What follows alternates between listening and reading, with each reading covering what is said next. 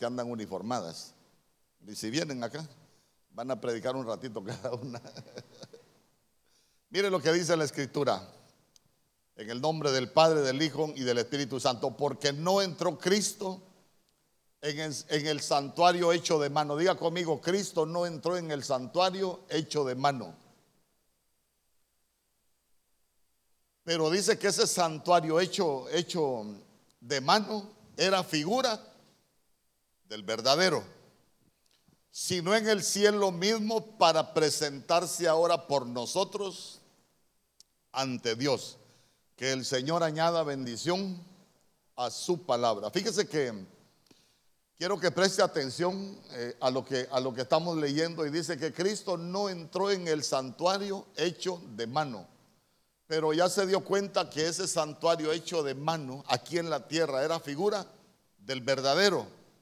Por eso es que, por eso es que cuando Moisés subió al monte, usted se recuerda, allá en el monte Sinaí le dieron los planos para edificar un tabernáculo y el Señor le dijo, hazlo conforme al modelo que te fue mostrado arriba. Entonces, entonces hay algo que nosotros necesitamos entender y es que es que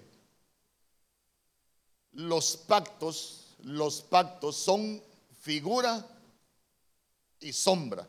¿Se recuerda usted lo que dice la Biblia, por ejemplo, en el libro de Hebreos, que no me equivoco, capítulo 5, verso 8, que todo es figura y sombra? Entonces, entonces cuando, cuando nosotros vemos algunos pasajes, en Primera de Corintios capítulo 10, verso 11, si no me equivoco, la Biblia dice que todo lo que aconteció, hablando allá del Antiguo Testamento, todo lo que aconteció quedó escrito como ejemplo eh, para nosotros. Entonces algunos, algunos bárbaros hoy dicen que el Antiguo Testamento ya no se debería enseñar. ¿Por qué? Porque eso es lo que contenía la ley. La Biblia dice que, que cielo y tierra pasarán, pero su palabra no pasará. Todo lo que, lo que, lo que pasó quedó escrito como ejemplo para, para nosotros. ¿Por qué? Porque tiene una, una enseñanza. Dice amén conmigo. Entonces, entonces vea que, que de pronto, de pronto hay algo que, que nosotros necesitamos interpretar y, y son las sombras. ¿Por qué? Porque las figuras existen lo que nosotros necesitamos interpretar son las sombras. Estas dos mujeres que tengo aquí yo son los dos pactos.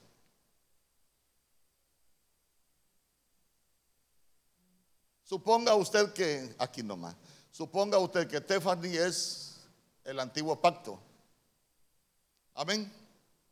El antiguo, no se le vaya a olvidar, ella es el antiguo pacto y ella es el nuevo el nuevo pacto. Entonces en el antiguo pacto había un tabernáculo hecho de manos.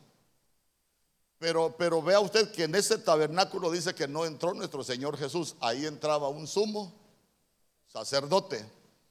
Pero de pronto, de pronto, él, él, ese, ese tabernáculo era figura del verdadero. Y el verdadero tabernáculo nosotros lo encontramos en el Nuevo en el nuevo pacto.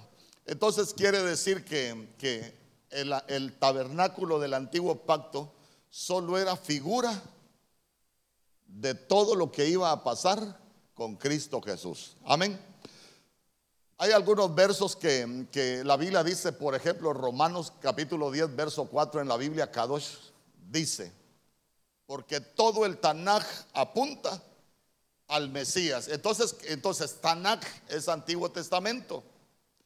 Entonces, si nosotros vemos, es como que, como que Stephanie, el Antiguo Testamento, aquí en el Nuevo Pacto aparece el Mesías. Entonces es como que, como que Stephanie diga, allá, todo lo que, todo lo que yo soy es Él. Porque todo el Nuevo Pacto tiene que ver con Cristo. Entonces, mire, si todo el Tanakh apunta al Mesías, quiere decir que todo lo que enseña el Antiguo Testamento nos estaba hablando de lo que iba a pasar con Cristo Jesús nuestro Señor. ¿Cuántos dicen amén? Ya no se le vaya a cansar el dedo.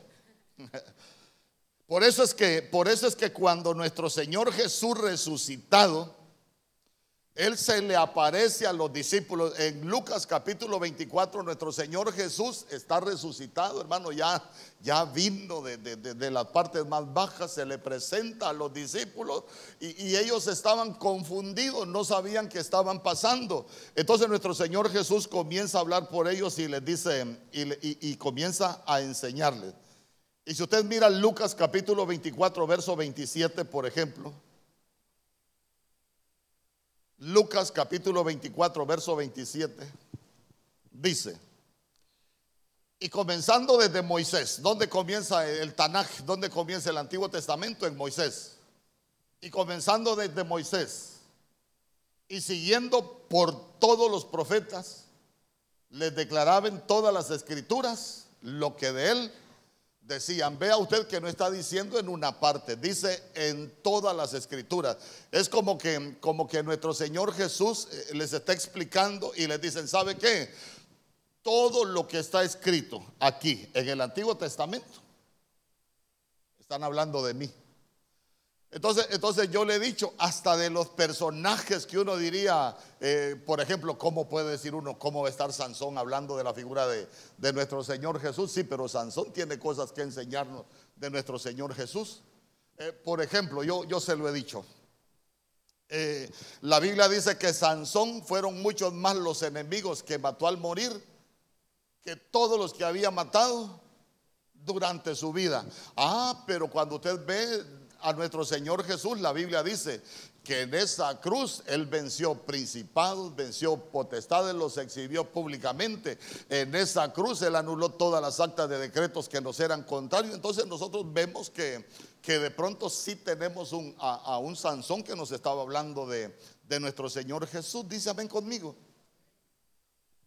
Entonces, ¿a dónde lo quiero llevar con todo esto? Le voy a leer un, le voy a leer un par de versos. Juan capítulo 5, verso 39. Yo le voy a leer la, la PDT. Y mire lo que dice. Ustedes estudian las escrituras, les está hablando a los fariseos. Ustedes estudian las escrituras con mucho cuidado porque piensan que las escrituras se les darán vida eterna. ¿Por qué? Porque ellos pensaban que cumplir con todo el protocolo de la ley, hermano, iban a, iban a alcanzar la vida eterna. Pero mire lo que les dice nuestro Señor Jesús. Pues esas mismas escrituras son las que hablan de mí. Les estaba diciendo, ahí no van a encontrar la vida eterna. Ahí en la escritura lo que van a, lo que van a aprender ustedes es que las escrituras hablan de mí. Entonces, un verso más un verso más. O un montón de versos más. ¿A dónde lo quiero llevar? Todo el Antiguo Testamento hablaba de nuestro Señor Jesús. Entonces, mire, el Antiguo Testamento tenía las promesas para nosotros. ¿Y en qué se centraba? ¿En qué se centraba la promesa del Padre para nosotros? ¿En qué se centraba la promesa del Padre para nosotros?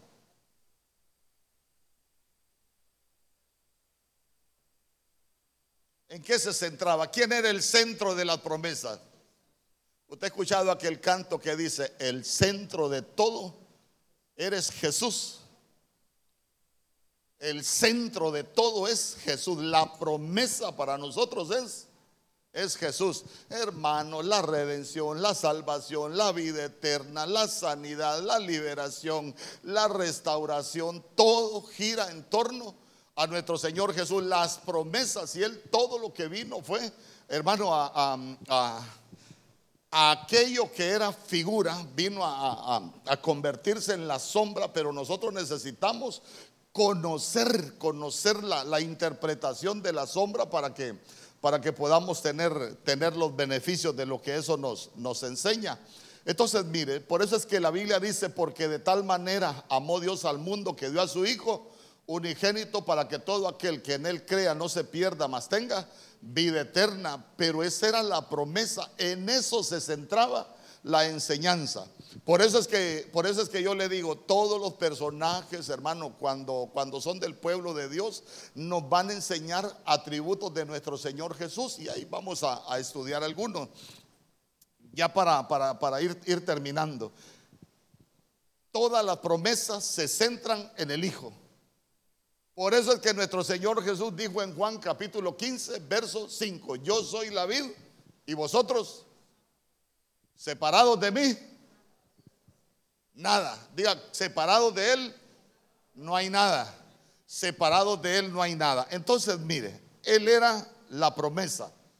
Pero cuando nosotros comenzamos a estudiar el Antiguo Testamento, nos vamos a, a encontrar que hay muchos personajes que recibieron una promesa de parte de Dios. Recibieron una promesa de parte de Dios. Entonces, bueno, pueden, pueden, pueden ocupar su lugar. Muchas gracias. Muchos personajes que recibieron una promesa de parte de Dios y que de pronto ellos representan la promesa. Quiero que me preste atención. Esos personajes representan una promesa. Pero que de pronto hay alguien que se separó de la promesa. Ah, le voy a poner un ejemplo. Ya, ya lo mencioné una vez, pero se lo voy a se lo voy a explicar. ¿Se recuerda usted que la Biblia dice en Génesis capítulo 12, desde el verso 1, que el Señor le dijo a Abraham, sal de tu tierra, de entre tus parientes y de la casa de tus padres a la tierra que yo te mostraré. Y después le dice, haré de ti una nación grande y te bendeciré. Bendeciré a los que te bendigan y a los que te maldigan, maldeciré y en tu nombre serán benditas todas las familias de la tierra. Entonces, ¿quién se convirtió en el hombre promesa? Abraham. Pero se recuerda que Abraham tenía ahí su acompañante. ¿Quién era el acompañante de Abraham? Lot. Entonces, mire, había uno que, tenía la promesa y había otro que era el acompañante. Póngase, póngase usted en el lugar de Lot. Uy, pastor, reviro, rechazo. ¿Cómo es que dicen otra cosa? Reprendo, reviro, rechazo. Aunque reprenda, reviro y rechazo, usted es figura de Lot y yo soy figura de Lot. Sí, porque nosotros éramos, pero nosotros llegamos al que tenía la promesa, no el que tenía la promesa. Si él nos buscó, vino a buscarnos, vino a rescatarnos. Eh, entonces, entonces mire, el detalle es que ahora tenemos, ahora tenemos un Abraham, ponga Abraham como figura de Cristo, como figura de una promesa. Mientras anduvo Lot con la promesa, con el que tenía la promesa, todo le iba bien, sí o no. Fueron enriquecidos ellos. Llegaron a ser muy ricos, pero llegó un tiempo donde Lot ya se sintió muy rico, ya se sintió que no tenía necesidad de andar siguiendo al que tenía la promesa. Le repito, Abraham es figura de Cristo, porque él era la promesa y Abraham era el que tenía la promesa. Amén. Figura. Entonces a nosotros lo que nos va a servir es conocer la sombra. Figura y sombra. Entonces nosotros necesitamos entender la sombra. Entonces mientras anduvo con el que tenía la promesa, que es Cristo, todo le fue bien. Pero mire usted qué tremendo. Cuando se separó del que tenía la promesa, empezó a ver Sodoma como el huerto del Edén. Quiere decir que empezó a ver lo malo como bueno. Entonces, mire, voy. Cuando el cristiano se separa de Cristo, cuando nos vamos a dar una vuelta allá, afuera, a veces nosotros muchas veces vamos a comenzar a ver lo malo como bueno. Imagínese alguien, usted, voy a hablar de, usted sabe que yo, si hay algo que, me gusta es enseñar acerca de las familias. Imagínese usted, De pronto uno, uno comienza a hacer cosas, hermano, cuando se separa del que tiene la promesa. Y el que tiene la promesa para nosotros es Cristo. Cuando uno se separa del que tiene la promesa y uno, uno no reacciona a tiempo, nosotros podemos terminar metidos en Sodoma y alejados del que tiene la promesa.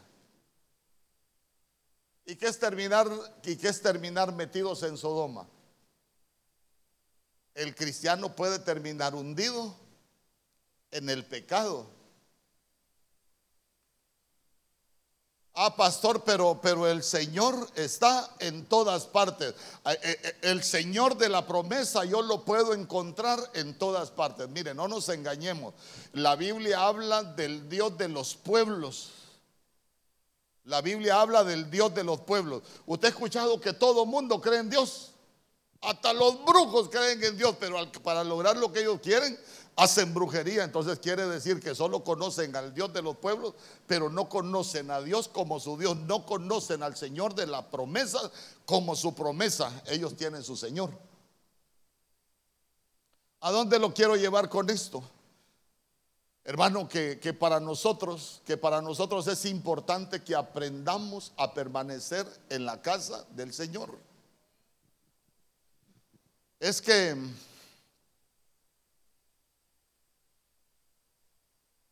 la casa del Señor tiene cosas que en ningún lugar usted las va a encontrar. Por ejemplo, usted se recuerda cuando Jacob estaba cansado, él, tuvo sueño, ¿qué puso por cabecera? La roca. ¿Quién es la roca? A Cristo. Cuando él puso la roca por cabecera, él tuvo un sueño y dice que vio una escalera. ¿Hasta dónde llegaba la escalera? Hasta el cielo. Y por esa escalera dice que ángeles subían y bajaban. Cuando él despertó del sueño dijo, esta ciertamente es casa de Dios y puerta del cielo. Mire, cuando el Señor dejó escrito, no dejen de congregarse como algunos tienen por costumbre. Hermano, este es un lugar de encuentro con Dios, este es un lugar de conexión con Dios. Nosotros aquí venimos a generar atmósfera para que el Señor descienda. A veces la gente dice, no, pero yo oro en mi casa, yo ayuno en mi casa, yo no tengo necesidad de congregarme. Por eso es que la Biblia dice que el pueblo es llevado cautivo por falta de conocimiento. Para nosotros la casa de Dios, hermano, es importantísima es importantísima. Entonces imagínense qué tremendo. Yo hoy con la ayuda del Señor quiero, quiero hablarle de, no te apartes de la casa. No te apartes de la casa. Es que a veces los cristianos por cualquier cosa nos queremos ir de la casa del Señor. Hay pastores que hay unos ahí que son bien chambrosos. Y viera que son bien metidos. ¿Cómo se meten en la vida de la gente, pastor? Hablan de lo que no saben y hasta de lo que creen y hasta de lo que ya no. Y, viera, pastor, y, viera, pastor, que... Ah, y empiezan a hablar tantas cosas. Yo para estar ahí, mejor, mejor me estoy en mi casa. Y yo, yo le quiero preguntar, ¿el arca apestaba el arca? El arca era cerrada. Imagínense el arca con ese montón de animales. Ojo, no le estoy diciendo animal. Pero imagínese el arca con ese montón de animales. Cuando el Señor cerró la puerta, el Señor cerró la puerta y nadie la podía abrir, que conste. Yo le pregunto, con todo lo que se hacían los animalitos en el arca, ¿apestaba? Pero ¿qué era mejor, estar adentro o estar afuera? Aunque apeste el arca, es mejor estar adentro, ¿no? Porque afuera las aguas te van a matar pero adentro no. Y cuando hablamos de las aguas, hermano, las aguas, las aguas son las que traen, traen destrucción. Y se recuerda que hace poco le enseñaba yo de las aguas. Porque David decía, me ha librado de las muchas aguas. Hermano, pero hay aguas que, aguas de violencia, aguas, tantas aguas que hay en la Biblia que, que de pronto pueden traer destrucción a, a nuestras vidas. Entonces, mire qué bonito, hermano, mire. Por eso es que la Biblia dice, Salomón, el hombre más sabio, se recuerda que Salomón dijo, aunque la ira del rey se ponga sobre ti o se ponga contra ti, ¿qué dijo él? Ándate de la casa. Ah, aunque la ira del rey se ponga contra ti, no te muevas de tu puesto. Mire, le voy a contar. Yo, yo se lo he dicho, hermano, eh, usted no tuviera pastor si yo no hubiese aprendido a discernir muchas cosas. Pues yo le he contado que una vez el apóstol Germán dijo desde el púlpito, lo dijo, el próximo año voy a trabajar con los jóvenes en los obreros, dijo. Con los jóvenes en los obreros. Y un montón de, de líderes, hermano, se fueron hasta de la iglesia. Y había uno que, que, ni todavía ni me habla, fíjese. Porque un día me dijo, usted sí es cara dura, me dijo. No escuchó lo que dijo el hombre ahí, que no quería, que no quería viejos en, en obreros, que solo quería jóvenes.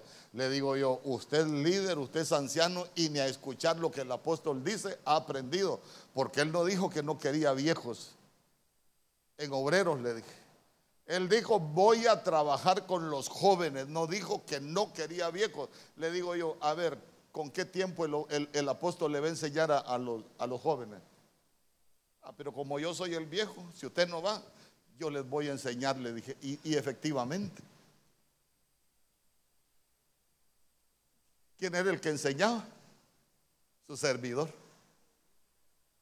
Y muchos se fueron de la casa y allá andan amargados, hermano, echándole tierra. Pero, pero ¿sabe qué? No aprendieron a permanecer. Si, si lo hablamos espiritualmente, ¿quién es el hombre que tiene la promesa? El apóstol Germán.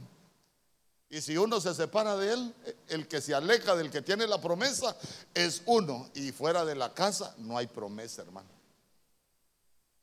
No hay promesa. Es que, es que usted cree que de gusto dijo el Señor, miren, no dejen de congregarse como algunos tienen por costumbre. Hermano, miren, le voy a dar un consejo, aunque usted traiga la Biblia de arrastras, que ya no puede ni con la Biblia, pero no deje de congregarse. A veces uno siente que no tiene ganas de nada, pero si hay algo de que, debería de agarrar de donde sea, es la fuerza para poder estar en la casa del Señor. No se recuerda que David dijo, yo me alegré con los que me dijeron, a la casa del Señor. Hermano, David podía estar en el peor momento, pero vea usted que el llegar a la casa del Señor era como volverlo a la vida.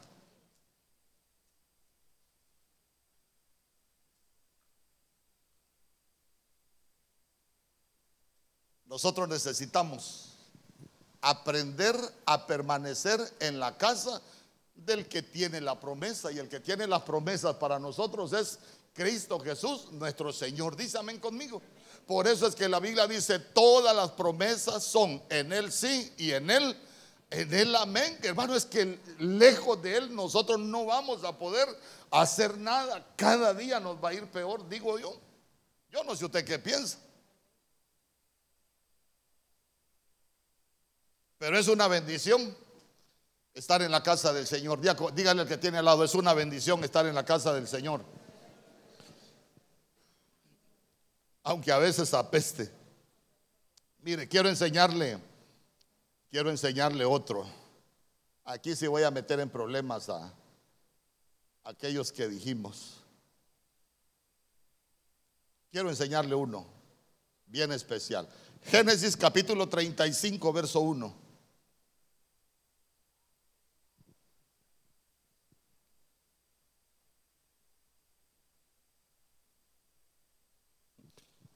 En la tarde, si el Señor lo permite, le voy a enseñar de, Elías y Eliseo. Mira, el Señor me dijo que fuera a Gilgal, así que quédate aquí. No, papita, usted no lo dejo, le dijo. ¿Se recuerda? De usted no me aparto, le dijo. Usted es, usted es la promesa, usted es el que tiene la, la, promesa. No se aparte del que tiene las promesas. A veces, mire, hoy, hoy decía el Señor, no andes en camino de necios. El necio no tiene promesa. El necio lo que lo va a volver es necio. Génesis capítulo 35, verso 1. Dijo Dios, ¿tiene Biblia? Busque la Biblia mejor.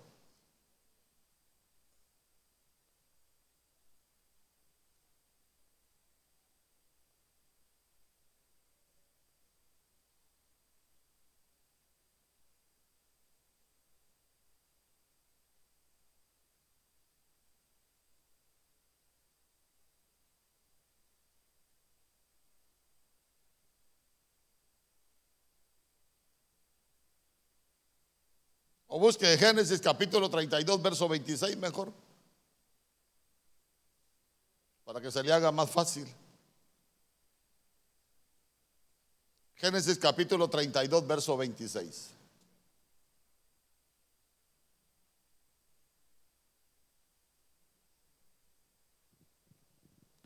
Y dijo, déjame porque raya el alba. Y Jacob le respondió, no te dejaré si no me bendices. Jacob era un hombre rico, era un hombre rico. Cuatro mujeres, montón de hijos. Pero, pero Jacob tenía un problema. Usted se recuerda que para ese tiempo Jacob era perseguido por Esaú y también lo venía persiguiendo Labán. Entonces, entonces yo se lo he explicado, se lo voy a volver a repetir por los que no han venido cuando lo he explicado. Usted se recuerda que Esaú tuvo problemas con Jacob desde que eran jovencitos que estaban en la casa. Entonces lo que Saúl nos muestra es que a veces a nosotros nos pueden perseguir los errores del pasado. Por eso es que Job le decía al Señor, ¿por qué me haces culpable de los errores de mi juventud? Porque vea usted que, que, que Saúl no dejó de perseguir a Jacob, guárdese eso los errores que muchos cometimos en la juventud. Por ejemplo, hay gente que se siente condenada por un error que cometió hace, hace muchos años. Fíjese que yo una vez allá en, en una iglesia conocí a alguien, hermano, 17 años. Estaba en el colegio, estaba estudiando, se cometió el error, se salió embarazada y el novio la llevó que abortara. Era una mujer que cuando yo la conocí tenía casi 40 años. Estoy hablando de más de 20 años. Y lloraba todavía como que el error lo había cometido ese día. Y cristiana. Entonces quiere decir que a ella la perseguía un error de la juventud. Y muchos pudimos haber cometido errores en la juventud.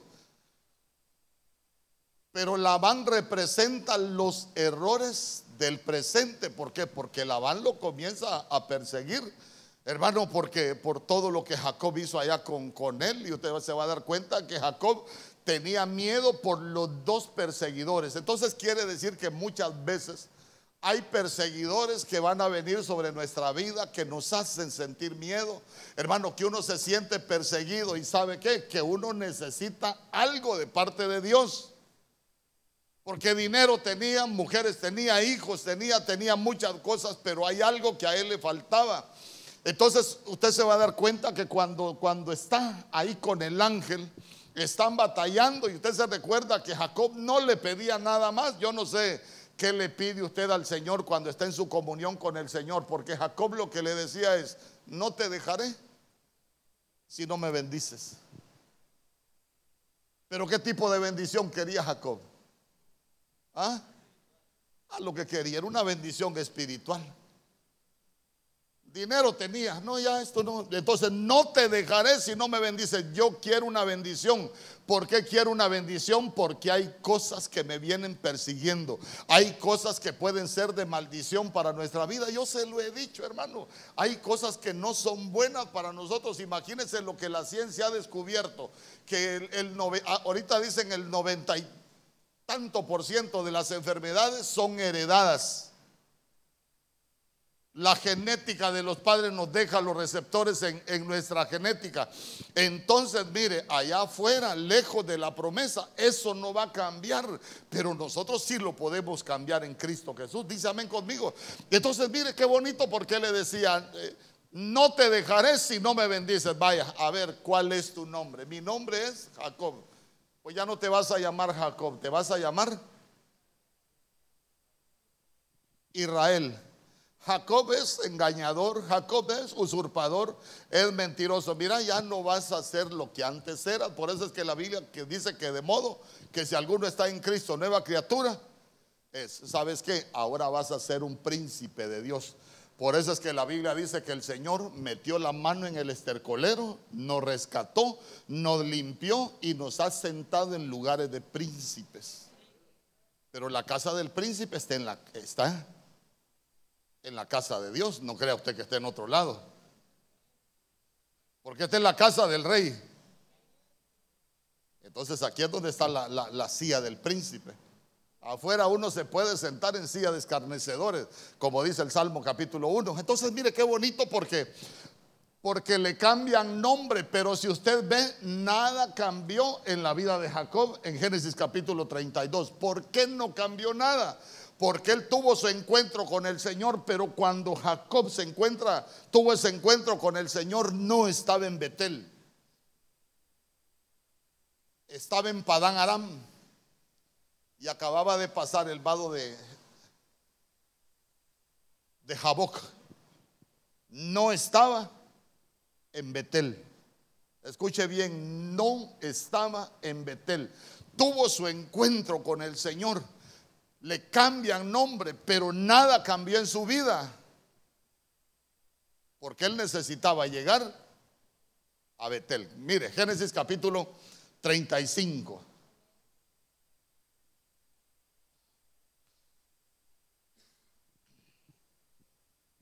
Verso 1.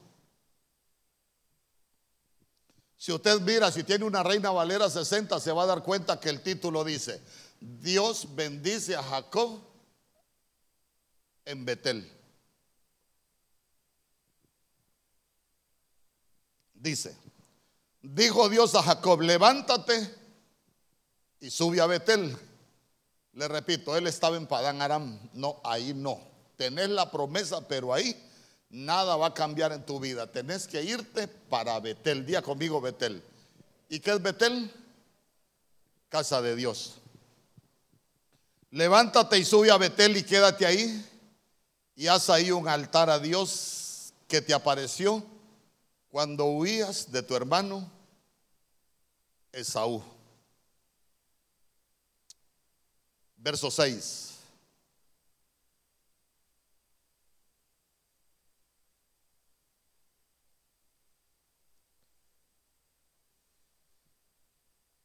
Y llegó Jacob a luz, día conmigo, a luz. Si él llegó a luz, ¿dónde estaba? No había salido de las tinieblas. ¿Usted ya salió de las tinieblas? Ay, hermano, por lo menos consuele, dígame amén. Nosotros ya llegamos a luz, dice amén. Nosotros ya no andamos en tinieblas. Nosotros ya no andamos como de noche, nosotros andamos como de día. Dice amén. Y llegó Jacob a luz que está en la tierra de Canaán. Mire, luz está en la tierra de Canaán. Y esta es Betel. Él y todo el pueblo que con él estaba. Entonces, entonces mire qué bonito porque, porque el Señor lo había bendecido, le había cambiado nombre, pero las bendiciones a él, hermano, no se le habían materializado, como quien dice, todavía estaba allá en Padán Aram, estaba en, la, estaba en un lugar de, tinieblas. Mira, tenés que llegar a la dimensión de la luz. Tenés que llegar ahí, ahí donde, donde es la casa de Dios. Tenés que meterte en Betel. Y en el verso 9, mire lo que dice apareció otra vez Dios a Jacob cuando había vuelto de Padán Aram y le bendijo. Y le dijo Dios, tu nombre es Jacob. No se llamará más tu nombre Jacob, sino Israel será tu nombre.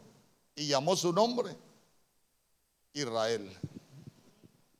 Por eso mire, no te apartes de la promesa. La promesa, hermano, la promesa está, está aquí donde, donde Dios nos quiere tener. Si Dios no nos quisiera tener acá, nunca hubiese puesto el deseo en su corazón de buscar una iglesia. ¿Cuántos sintieron una necesidad de buscar una casa? Todos, yo creo que a todos nos dio esa necesidad, hermano. Y, uno escuchó una voz y ahí, ahí está donde, donde escucha esa voz. Entonces, mire qué bonito, ¿por qué? Porque ese es el lugar donde está la promesa que Dios tiene. Para uno en otro lugar no la vamos a encontrar, en otro lugar no se nos va a materializar.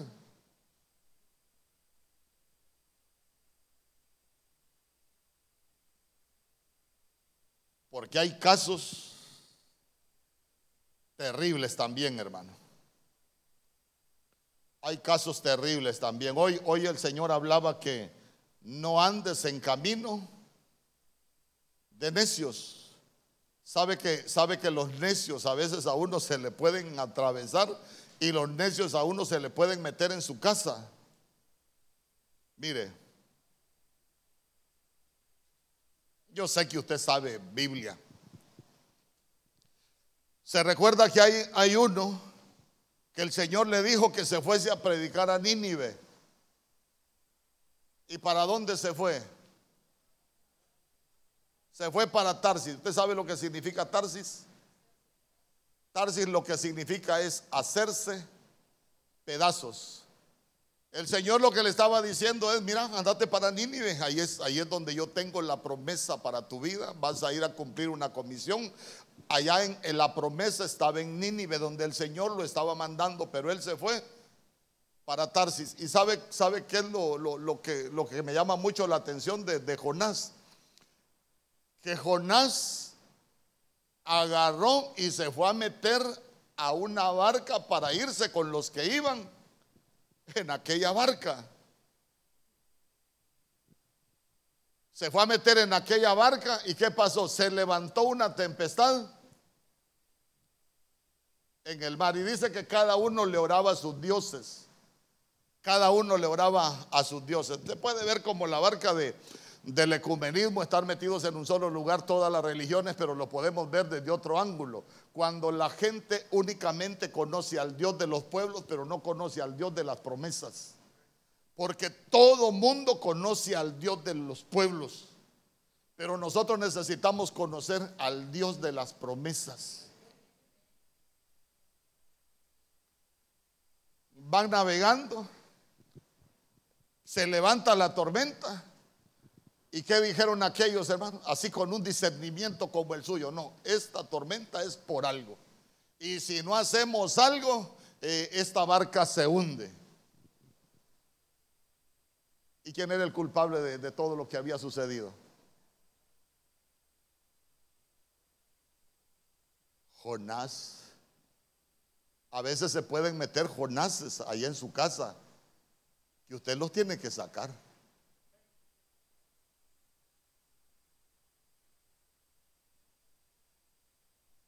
Mire, uno debe de, tener cuidado porque lo que hablaba el Señor hoy, has andado en camino de necios.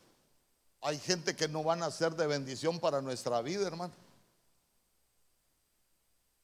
Hay gente que no va a ser de bendición para nuestra vida. Yo me recuerdo que hay alguien que se enojó conmigo porque una vez me empezó a contar eh, cosas de los pastores. Y yo le dije, yo solo le dije, a ver cuándo me toque el turno a mí, le dije. Porque me estaba hablando de todos los pastores y se enojó conmigo. Eh, mire qué tal pastor es por aquí, mire qué tal pastor es por allá, mire qué tal pastor es esto, tal pastor es otro. Y le dije yo, voy a anotar esta fecha para ver cuándo me toque el turno a mí. Le dije que, que me agregue allá a la cola para pegarme mi peinada. Y se terminó de enojar porque me contó un chiste. Hermano, pero chistes de esos de vulgares y de doble sentido. Entonces yo le dije, mire,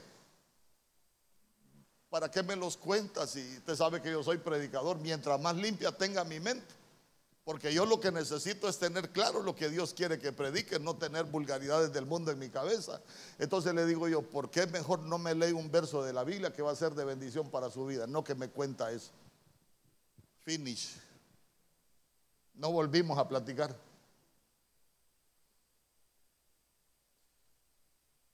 Creo que nosotros estamos llegando al tiempo donde necesitamos aprender a hablar cosas que edifiquen. Por eso es que la Biblia dice, ¿qué tenéis los hermanos cuando reunís? ¿Tenés alguna alabanza? ¿Tenés alguna, alguna revelación? ¿Tenés algo bueno que compartir? Sí, hermano, ¿sabe qué? Nosotros deberíamos aprender. Compartir cosas malas, y yo creo que ya no. Sino que aprender a edificarnos. ¿Sabe qué? Eso es lo que va a ser de bendición para nuestras vidas. Ya se dio cuenta que un Jonás puede provocar que se levanten tormentas en nuestra vida. Hermano, qué culpa, qué culpa, qué culpa tenía, tenían los demás de la barca. Ah, pero como ahí va Jonás.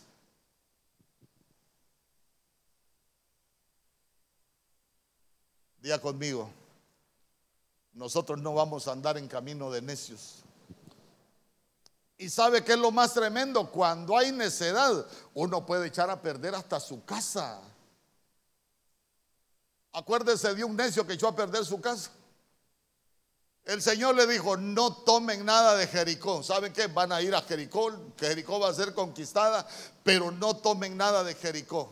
Y hay uno que agarró cosas de Jericó y a dónde las escondió? En su casa, en su casa.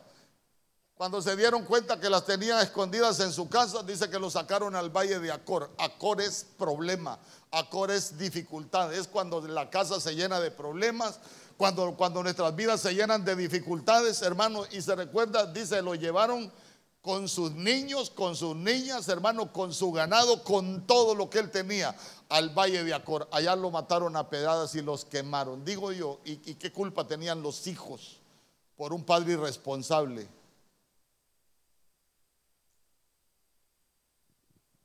porque se apartó del que tenía la promesa. ¿Quién era el que tenía la promesa cuando iban a, cuando fueron a, cuando conquistaron Jericó? ¿Quién era el que tenía la promesa? Josué. ¿Y qué significa Josué? Yeshua. Yeshua es Jesús. Se apartó de, de Jesús y vea usted que comenzó a hacer cosas que no debía y no solo las comenzó a tomar, sino que se las llevó a su casa y terminó destruyendo su familia. Por eso es que para nosotros es importante que aprendamos a permanecer, hermano, a permanecer ahí con el que tiene las promesas y el que tiene las promesas para nosotros se llama Cristo Jesús. Nuestro Señor, por eso es que Él dijo, Él es la vid, nosotros somos los pámpanos, hermano. Separados de Él, nada vamos a poder hacer. Usted se ha fijado que cuando uno se toma sus vacaciones, le cuesta regresar. Ay, no quiero ir a la iglesia, pero no tengo ganas. Y así se va quedando. Nosotros necesitamos aprender a permanecer. ¿Cuántos dicen amén? Ay, hermano. El que permanece es el que lleva mucho fruto.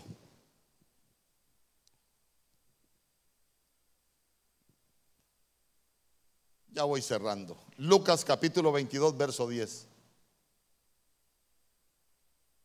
Los que me van a ayudar con la, a repartir la mesa del Señor, con los elementos, por favor.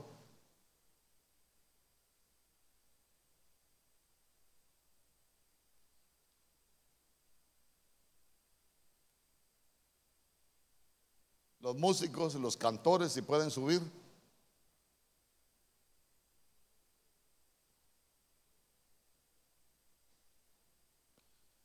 Mire lo que dice. Él les dijo, he aquí al entrar en la ciudad os saldrá al encuentro un hombre que lleva un cántaro de agua. Seguidle hasta la casa donde entrare. Entonces mire que aquí estamos hablando ya de, ya lo, ya lo leyó o no lo leyó. A los, Lucas capítulo 22, verso 10, Reina Valera 1960.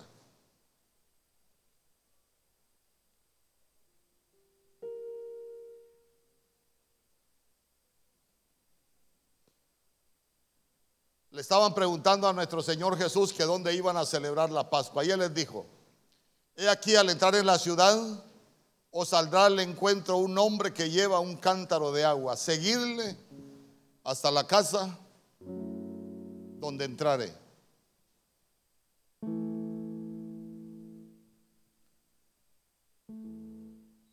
Espiritualmente, hermano,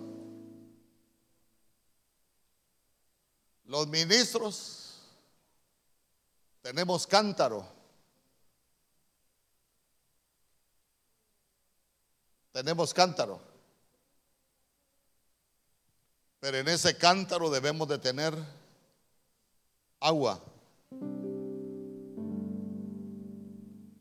Entonces vea usted que uno también necesita aprender a seguir a un ministro que uno sabe que tiene cántaro, pero que también tiene agua. A veces hay mucho pueblo de Dios que dice, no, yo voy a ir porque me queda cerca. Uno tiene que aprender a, seguir al que tiene promesas,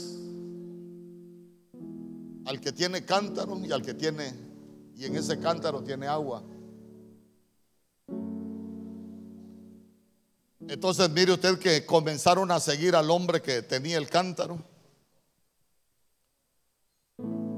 Y dice que nuestro Señor Jesús envió a, a Pedro y a Juan a preparar la Pascua para poderla comer.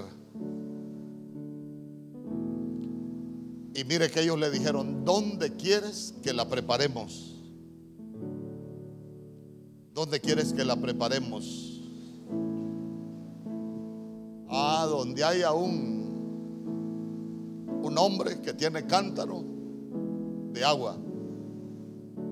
Porque pues hay, hay, cántaros para, para muchas cosas. Si usted lo lee en la Biblia se va a dar cuenta que hay cántaros para muchas cosas, pero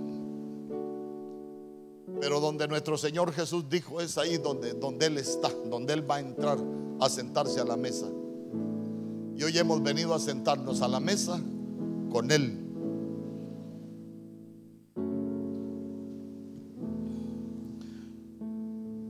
Entonces nuestro Señor Jesús les dijo que el hombre que tenía el cántaro le iba a mostrar un gran aposento alto que ahí estaba dispuesto. Ahí me la van a preparar. ¿Sabe que cuando hablamos de del aposento alto dice que es algo que está preparado sobre la tierra? Sobre la tierra. Entonces, quiero prepararle el aposento alto sobre la tierra. Porque uno puede tomar la mesa del Señor en un aposento alto, la puede tomar en la tierra. Eh, cuando la tomamos en la tierra, nada va a cambiar en nuestras vidas. A veces hay algunos que dicen, hoy tenemos que ir a la, a la, iglesia porque es día de Santa Cena, pero solo vienen, agarran una copa de vino, un trozo de pan, se lo comen, se beben la, la copa y se van. Pero sabe que en el aposento alto en el aposento alto nosotros venimos a sentarnos a un tribunal. Venimos a juzgarnos. Venimos a revisarnos. No venimos a, ver a los demás, venimos a vernos a nosotros mismos. En el aposento alto nosotros necesitamos que nos sean abiertos los ojos de adentro para poder ver todo aquello que hemos estado haciendo mal y que nosotros necesitamos cambiar. Y le repito, allá, miren, ese hombre los va a guiar a un aposento alto. Yo digo, yo quiero guiarlo a usted al aposento alto, no quiero que, la tome abajo, a nivel tierra. Porque cuando la tomamos a nivel tierra, nada va a cambiar, hermano. Es que esto no, no es costumbre. Sabe que esto es algo de la tierra, pero nosotros a las cosas de la tierra le añadimos lo espiritual para convertirlo en algo espiritual. Si usted viene, solo come, bebe y se va, mire, yo le diría, no, no, no es así. Agarramos el pan, hacemos memoria de ese sacrificio, ese cuerpo que fue molido por el perdón de nuestros pecados y uno se arrepiente. Agarramos el vino, hacemos memoria, nos damos cuenta que El vino representa su sangre y que fue derramado por usted y por mí, que Él pagó nuestra libertad y aprendemos a, no seguir siendo esclavos del pecado, aprendemos a, a no seguir siendo esclavos de todo aquello que nos tenía atados. Pero necesitamos tomarle en el aposento alto. Por eso mire usted que la venida del Espíritu Santo fue cuando estaban reunidos en el aposento alto.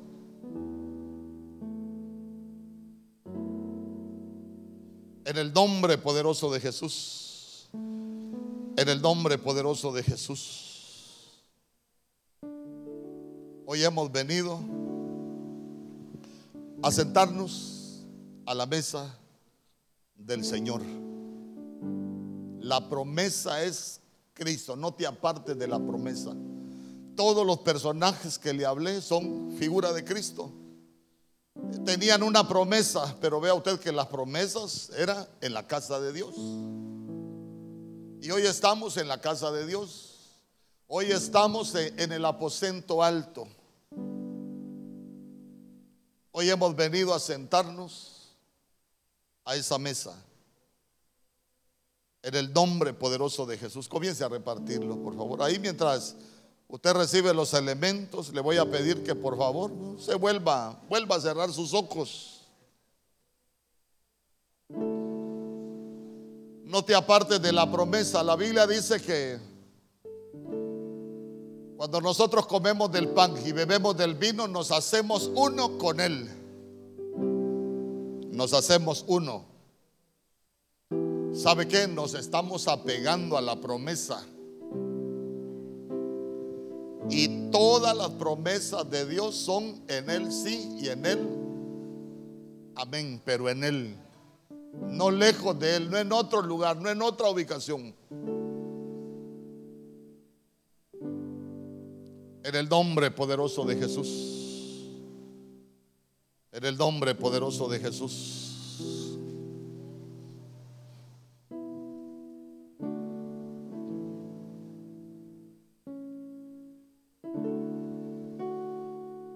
En el nombre poderoso de Jesús.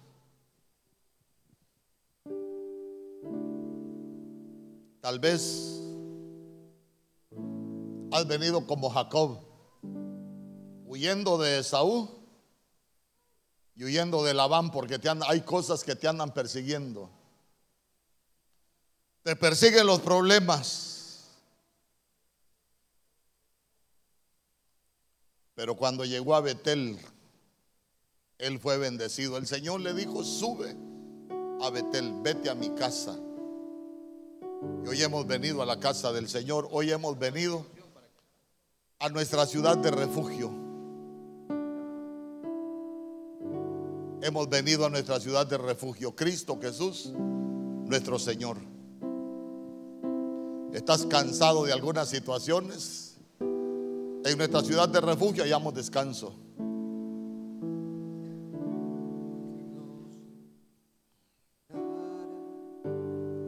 En el nombre poderoso de Jesús.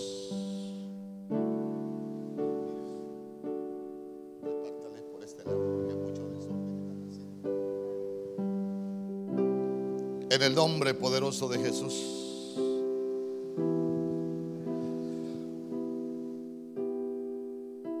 Tal vez estabas alejado de las promesas y te has dado cuenta que lo que ha venido a, a tu vida está lejos de lo que Dios ha prometido para nosotros. ¿No será que necesitas, como decía el Señor hoy, volver y, reconciliarte? Porque hoy es una mañana de pacto, es una mañana de, de reconciliación. Es una mañana aquí en Betel, en la casa de Dios, para para ser bendecido. Cuando llega la bendición, se va toda maldición. A veces hay hasta maldiciones de pecado en las familias. A veces hay hasta